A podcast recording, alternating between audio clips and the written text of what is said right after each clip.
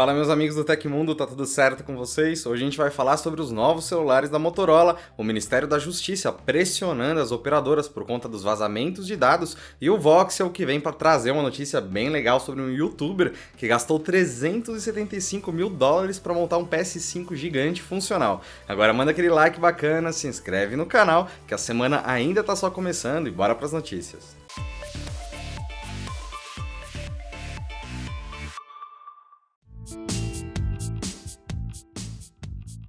O Ministério da Justiça e Segurança Pública, por meio do Departamento de Proteção e Defesa do Consumidor, notificou na segunda-feira as operadoras Claro, Oi, TIM e Vivo para que prestem informações a respeito do vazamento de dados de 103 milhões de celulares detectados no último dia 10. O prazo para a resposta é de 15 dias. O acionamento das operadoras visa identificar quem teve vazamentos de dados neste mês, quais informações foram transmitidas e em que circunstâncias o vazamento ocorreu. Procuradas pela TV Globo, as operadoras afirmaram adotar rígidos controles no acesso às informações de clientes, negaram qualquer tipo de vazamento de dados e disseram estar colaborando com as autoridades. Também na segunda-feira, a Secretaria Nacional do Consumidor, também ligada ao Ministério da Justiça, informou que está concluindo um acordo com a Autoridade Nacional de Proteção de Dados, o órgão responsável por fiscalizar e editar normas no âmbito da Lei Geral de Proteção de Dados, que já iniciou na semana passada a apuração desse gigantesco vazamento.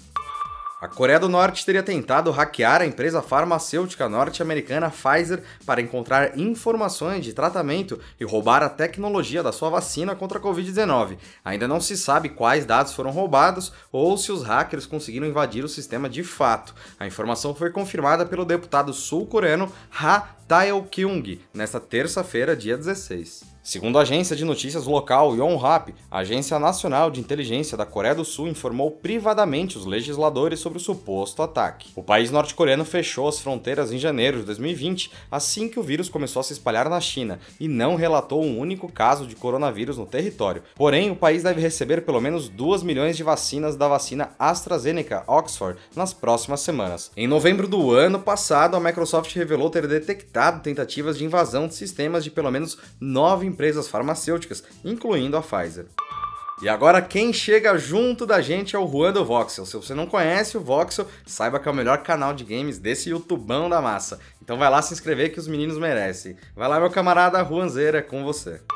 Fala pessoal, e aí paião, sejam muito bem-vindos a mais uma notícia de games aqui no Hoje no Tecmundo. E hoje é uma notícia um tanto inusitada. Isso porque um youtuber conhecido como ZHC adquiriu um console PlayStation 5 gigante. É, o padrão dele é ser gigante mesmo, né? O PlayStation 5 é bem grandinho, mas o dele tem 3 metros de altura. Esse console personalizado especialmente para ele, né, custou nada menos do que 70 mil dólares dólares, cerca de 375 mil reais na cotação de hoje. Bom, a, a brincadeira do youtuber, né, foi adquirir esse console gigante que funciona, tá? Ele é funcional e ele também pegou um controle DualSense gigante que também funciona e testou para provar que funciona. Ele testou jogando Minecraft. Então o console de 3 metros ainda foi personalizado por ele e por alguns amigos. Eles fizeram vídeos no YouTube pintando o console e o livro dos recordes já está de olho, considerando que esse possa ser o maior console funcional do mundo. Então, tá aí,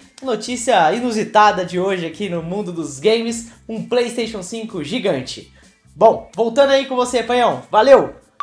Valeu, Juanzeira, tamo junto e vamos tocar esse bonde. A Motorola lançou nessa terça-feira dois novos smartphones da família mais famosa da marca. Os modelos são o Moto G10 e o Moto G30, que apostam em custo-benefício em um conjunto renovado de câmeras para reconquistar o público. O Moto G10 é o sucessor direto do principal modelo do ano passado, a Moto G9, com um corpo de plástico e certificação IP62 contra poeira e contato rápido com líquidos. O conjunto de câmeras é liderado por um sensor de 48MP, com visão noturna, uma lente ultra-wide de 8MP e outras duas de 2MP, uma macro e outra de profundidade. Já a câmera frontal tem 8 megapixels. O Moto G30 é uma versão levemente aprimorada, quase como uma edição Plus do G10. Ele repete o mesmo corpo de plástico, a bateria, a tela de 6,5 polegadas e o conjunto quádruplo de câmeras traseiras. O processador também é melhorado, sendo o octa-core Snapdragon 662 da Qualcomm. São duas configurações de RAM, 4GB ou 6GB,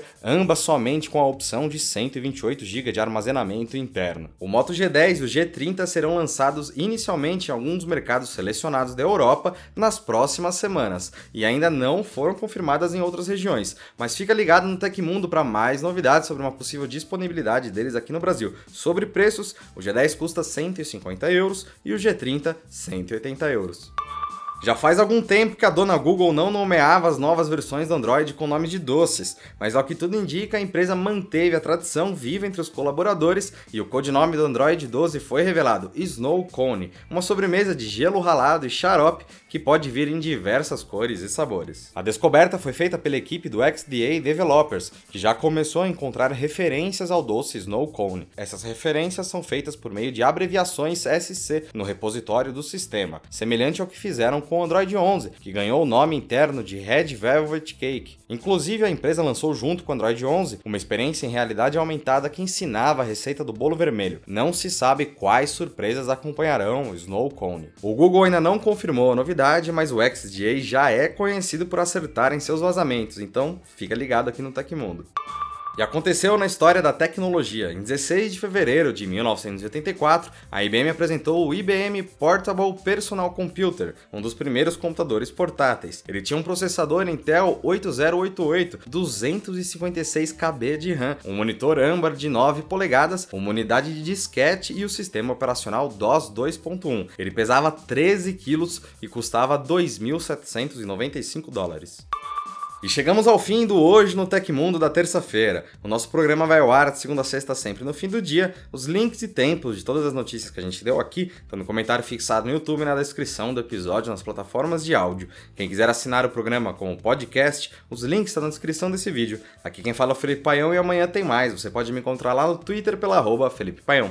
Espero que vocês continuem seguindo as recomendações da Organização Mundial da Saúde. Um abração e até amanhã.